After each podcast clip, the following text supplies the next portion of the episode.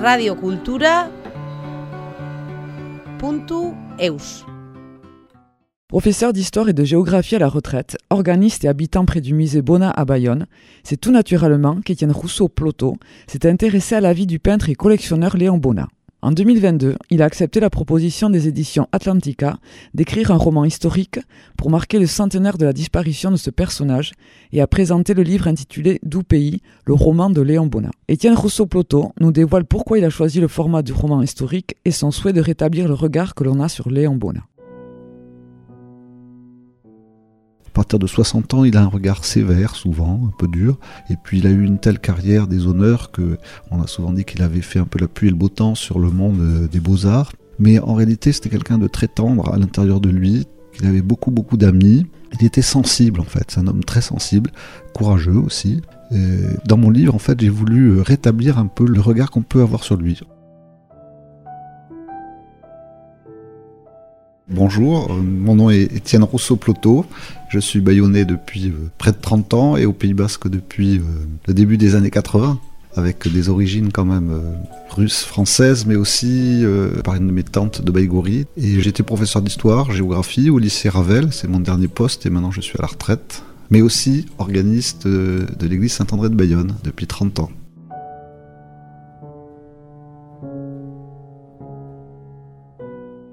J'ai toujours été un très grand lecteur, donc euh, depuis que je suis enfant, et j'aime aussi beaucoup écrire. Donc j'ai eu l'occasion de pouvoir publier des articles, de participer à des livres collectifs, et aussi j'ai eu la chance de pouvoir écrire deux livres qui me tenaient à cœur. L'un euh, qui s'appelle Stravinsky à Biarritz, qui a été réédité en 2016, et l'autre euh, qui était un long travail de, recherche sur euh, tous les côtés basques euh, de Maurice Ravel, qui lui aussi a été publié en 2004, a été réédité en 2016, une très belle réédition, avec beaucoup de photos aussi, de documents.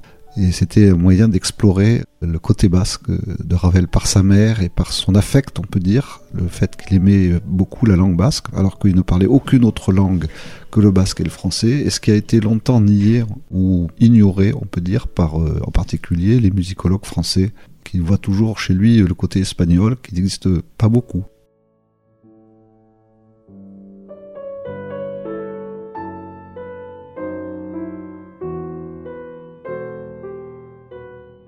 Depuis près de 30 ans, j'habite rue Jacques Lafitte, en face quasiment du musée Bonnat. Donc, euh, m'aime beaucoup aussi les arts et la peinture, en dehors de la musique de la littérature.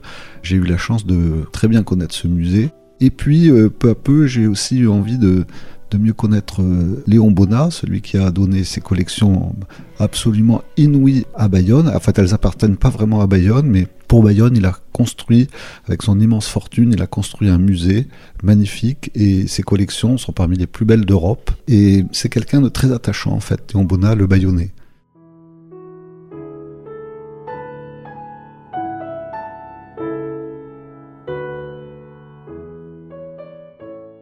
La littérature, c'est un monde euh, qui nous apporte beaucoup. Il y a l'écriture, mais il y a aussi ce que ça contient. Moi, je suis historien, en fait, et j'ai toujours été très curieux. Et je continue à lire énormément. Par exemple, en ce moment, je lis La condition humaine de Balzac. Je veux lire l'intégrale, ce qui est énorme. Mais c'est un monde euh, absolument incroyable, une création avec des milliers de personnages et qui est toujours d'actualité en fait. Tout ce que dit Balzac, comme aussi Tolstoy, que j'aimais beaucoup. Ça nous concerne encore aujourd'hui, c'est assez étonnant.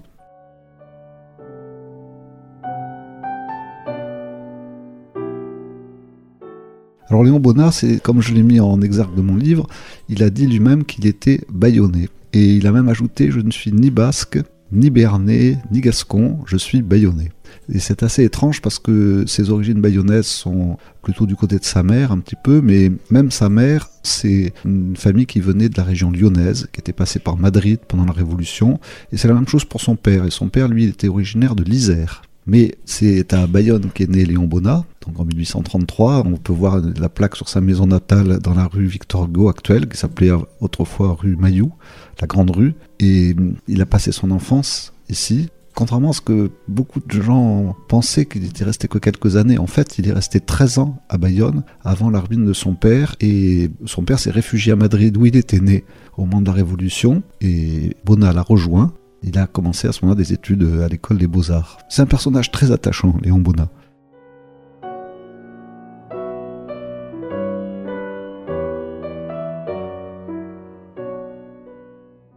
Le déclic pour la, création de ce livre, en fait, c'est euh, le centenaire de la mort de Bona, qui était l'année dernière, en 2022, et le fait que mon éditeur, qui est Atlantica, m'avait proposé de, de faire un troisième livre et j'ai dit, moi, ce que je veux faire, c'est Léon Bonnat, parce que Léon Bonnat n'est pas assez connu. Euh, je ne veux pas faire un livre d'art, forcément, parce que le livre d'art, d'abord, c'est très très cher à produire. Et puis, je me suis mis aussi à, penser un peu comme Bonnat. Donc, euh, je ne voulais pas faire un livre trop didactique. Je voulais que les gens aient envie de lire quelque chose qui soit un peu fluide, dans lequel on rentre sans être dans la science pure, et ce qui m'a conduit finalement à prendre la parole à la place de Bonnard en intégrant des textes qu'il a lui-même laissés, par exemple aux archives nationales, qui ne sont pas publiés. Et je sais que mes lecteurs euh, sont rentrés là-dedans, dans ce livre. Il y a des petites notes que j'ai ajoutées comme ça, mais on vit un peu avec Bonnard.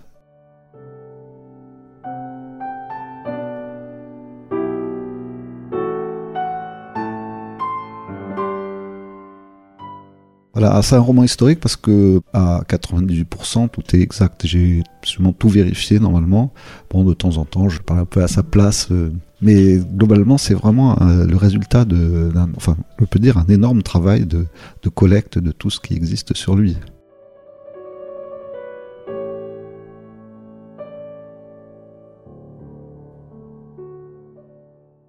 J'ai appelé le livre euh, Doux pays en référence à un tableau qu'il a commandé parce que le livre s'arrête en réalité pour l'instant, j'espère que c'est un premier tome, s'arrête au moment où il a construit un hôtel particulier à Paris, près des Champs-Élysées, au moment où il commence à être très riche et il commence à collectionner ses fameux dessins. Par exemple, il achète un Michel-Ange comme premier dessin.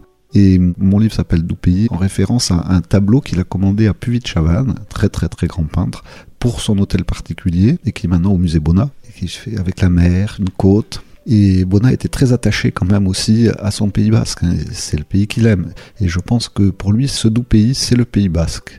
D'autant que après avoir quitté quand même Bayonne enfant, il est revenu tout le temps. Et aussi, il a acheté une maison à Saint-Jean-de-Luz quand il a pu. Il allait en vacances à Saint-Jean-de-Luz, il a acheté une maison sur le quai de l'Infante.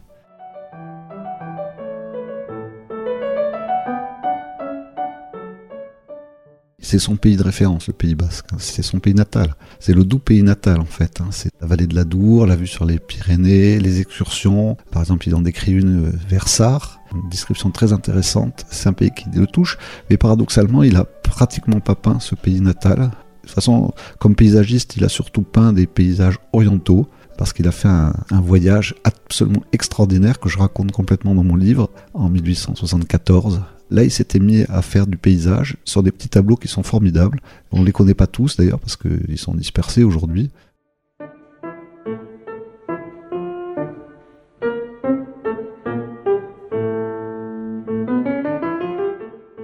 Donc le, livre s'appelle Doux Pays, mais il fallait quand même faire apparaître le nom de Bonnat. Donc on a eu l'idée, comme dit, de mettre Doux Pays, le roman de Léon Bonnat, avec une certaine ambiguïté, parce que quand on dit le roman de quelqu'un, ça veut dire que c'est une vie romanesque. Lui, c'est pas une vie si romanesque que ça. C'est quand même euh, assez exceptionnel le fait qu'il passe d'une certaine richesse à une certaine pauvreté enfant, puis ensuite qu'il grimpe dans le monde, on peut dire des arts, et pour être euh, très connu. Et il s'est enrichi surtout pour ses collections. Il voulait acheter des, œuvres extraordinaires. Et c'est tout ça à Bayonne, ça c'est formidable. C'est ça l'ambiguïté un peu du mot roman qui est là. Mais voilà, je voulais pouvoir mettre des choses dans ce livre que ce soit pas purement scientifique.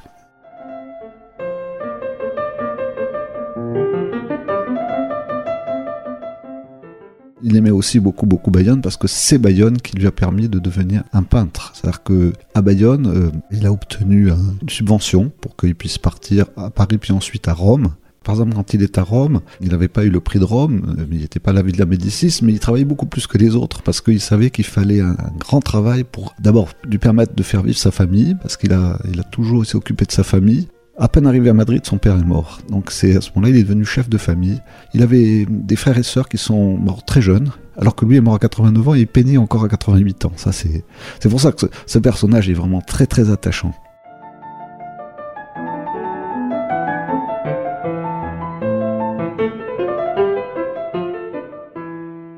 Alors au début, il avait pensé faire des grands tableaux euh, d'histoire, on peut dire, ou d'histoire religieuse. C'était très à la mode au début du 19e siècle. Donc ces tout premiers tableaux qu'il présente au Salon des artistes français, sont des tableaux de ce type. Et pendant ce Second Empire, par exemple, il fait une grande Assomption de la Vierge Marie, assez influencée d'ailleurs et par la peinture italienne et par la peinture espagnole. Et ce tableau, on peut le voir à deux pas des lieux où nous parlons, c'est-à-dire euh, la rue de Bouneuf, dans l'église Saint-André. Et il a été créé, ce tableau, c'est son plus grand tableau religieux pour l'église Saint-André.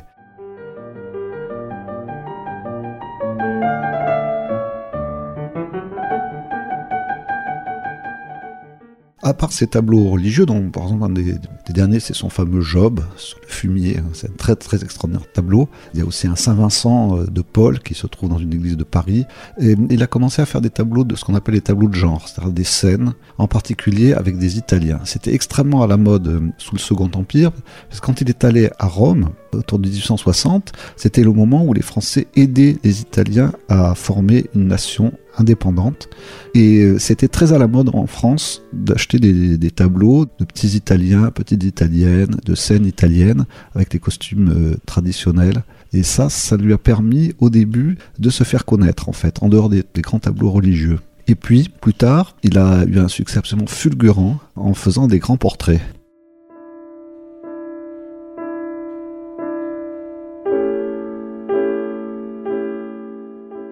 Il avait fait d'abord beaucoup de portraits qui sont pas tous extraordinaires de, tous ses amis bayonnais. Et puis, euh, à un moment, au Salon des artistes français, il a fait une certaine Madame Pasca, un immense tableau qui a été montré à Bayonne d'ailleurs, et qui est au musée euh, d'Orsay.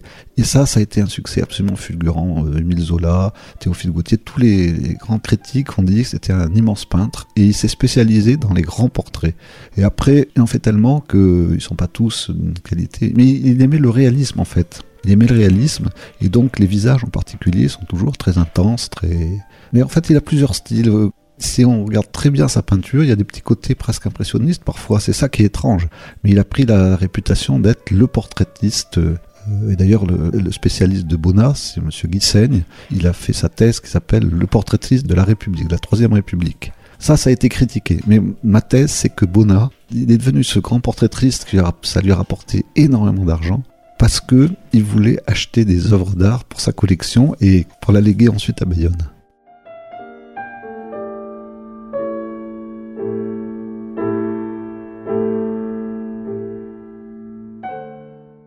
C'est assez étrange, mais c'est souvent comme ça dans l'histoire. En fait, il a été adulé par les Bayonnais au début du XXe siècle, quand il a construit, c'est lui qui a fait construire ce, bâtiment là, au point de la rue Jacques Lafitte et de la rue Basquiat, qui ressemble d'ailleurs au Petit Palais à Paris. C'est un peu les mêmes époques. Et il a été adulé. Ses obsèques à Bayonne, c'est des obsèques euh, grandioses avec des, des, milliers de personnes sur le passage, jusqu'à l'église Saint-Étienne. En fait, c'est assez curieux parce qu'il est né à Bayonne, sa famille avait des appartements, des cousins, etc. Mais il vivait essentiellement du côté de Saint-Esprit. Et il y avait des propriétés de ses grands-pères. Mais Saint-Étienne était l'endroit un peu de référence. C'est là que l'église Saint-Étienne, c'est là que ses parents s'étaient mariés. Et c'est là qu'il est enterré, ainsi qu'une foule de peintres. Et aussi beaucoup de membres de sa famille sont pratiquement tous enterrés là, dans le cimetière de Saint-Étienne, avec cette vue. Enfin, autrefois, il y avait une très grande vue sur Bayonne et les Pyrénées.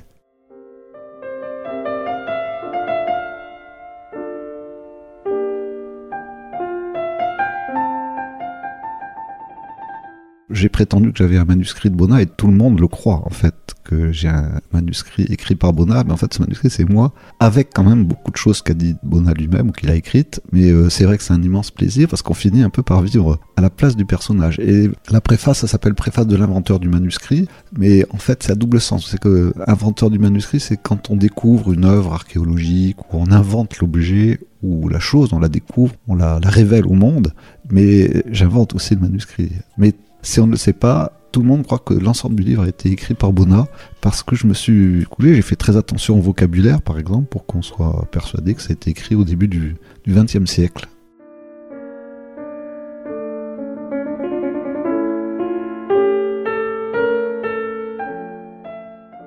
Les collections de Bonnat, il y a de la peinture, hein. mais il y a aussi des.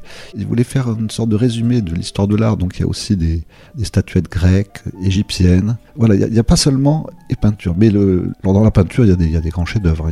Il y a deux Gréco. En France, il y a sept tableaux de, du Gréco, et il y en a deux au musée Bonnat. Il y a aussi des sculptures de, venues de Toulouse absolument magnifiques, euh, de l'époque gothique. Il y a beaucoup de peintures françaises, des Ingres, et surtout il y a des Goya. Ça c'est assez extraordinaire parce qu'il n'y en a pas tellement en fait. Euh, par exemple au Louvre, il n'y a qu'un seul Goya. Donc c'est ici euh, qu'on peut avoir un panel de ce type de, de peinture. Mais c'est les dessins en fait. C'était peut-être aussi plus accessible comme prix, Mais à l'époque, il a surtout réuni des milliers de dessins. C'est la deuxième collection la plus importante de France après le Louvre. Et dans ces dessins, donc, euh, il y a quand même près de 6 ou 9 euh, Léonard de Vinci, il y a une dizaine, une quinzaine de Michel-Ange, des Raphaël, 40 Dur Albrecht Dürer, et en fait ça couvre toute l'histoire du dessin, depuis les origines jusqu'au début du XXe siècle. C'est une collection absolument inouïe.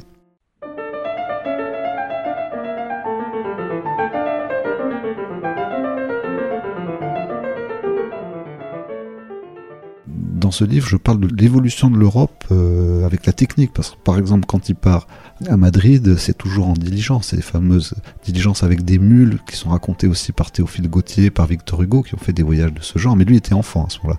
Puis après, euh, par exemple, quand il va à Rome, il n'y a pas encore de chemin de fer en Italie. Et quand il revient, au bout de trois ans, le chemin de fer a été construit. Tout ça, ça me parle beaucoup, en fait. Et puis aussi l'amitié, par exemple, avec Ferdinand de Lesseps, qui était d'origine bayonnaise. Et du coup, euh, ils se sont rencontrés en, en Espagne quand il était euh, tout jeune, adolescent et jeune adulte. Et puis après, il l'a revu plusieurs fois. Il l'a vu à Rome, il l'a vu aussi euh, carrément à Alexandrie et sur le canal de Suez. C'est tout ça aussi qui est très intéressant. Ça, ça ne relève pas forcément de l'histoire de l'art, mais ça apporte beaucoup au lecteur de comprendre tout ce monde euh, du 19e siècle, qui est assez étonnant, cette aventure du 19e siècle.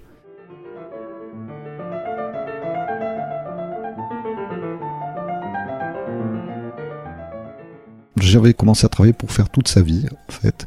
Et puis, euh, le centenaire oblige, il fallait sortir ce livre en 2022. Et donc, je me suis dit, euh, n'ayant pas le temps, peut-être, parce que ça prend des, mois, des mois, voire des années, je, me suis dit que j'allais en faire un livre de sorte de irrésistible ascension de Léon Bonnat, depuis sa naissance euh, rue Pontmaillou, c'est-à-dire rue Victor Hugo aujourd'hui. Paradoxe d'ailleurs parce que le plus célèbre portrait de Victor Hugo du monde, dans tous les livres, c'est celui peint par Léon Bonnat. Souvent les gens savent pas que c'est de Léon Bonnat.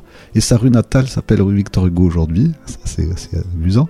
Et donc c'est cette ascension extraordinaire, et ça se termine donc au moment où il est reconnu comme un très très très grand peintre ce que lui-même pensait pas forcément, parce que il avait quand même une certaine humilité, mais il savait très bien peindre quand même. Parfois, il y a des chefs-d'œuvre quand même dans son œuvre. On pourra voir par exemple au, musée basque le très grand tableau qui s'appelle Pays Basque. Où il y a rien de typique à part une femme qui porte une pégara. C'est rue Sainte-Anne à Saint-Jean-de-Luz. Il n'y a pas la rune, il n'y a pas la mer. Ça s'appelle Pays Basque. C'est assez euh,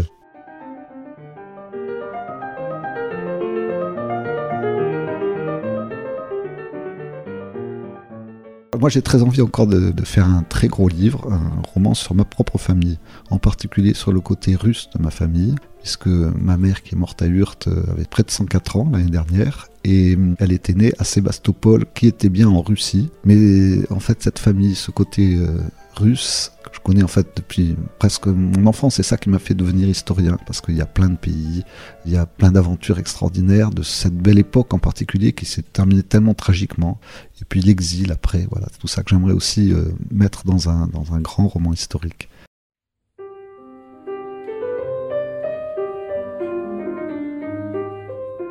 Radio Cultura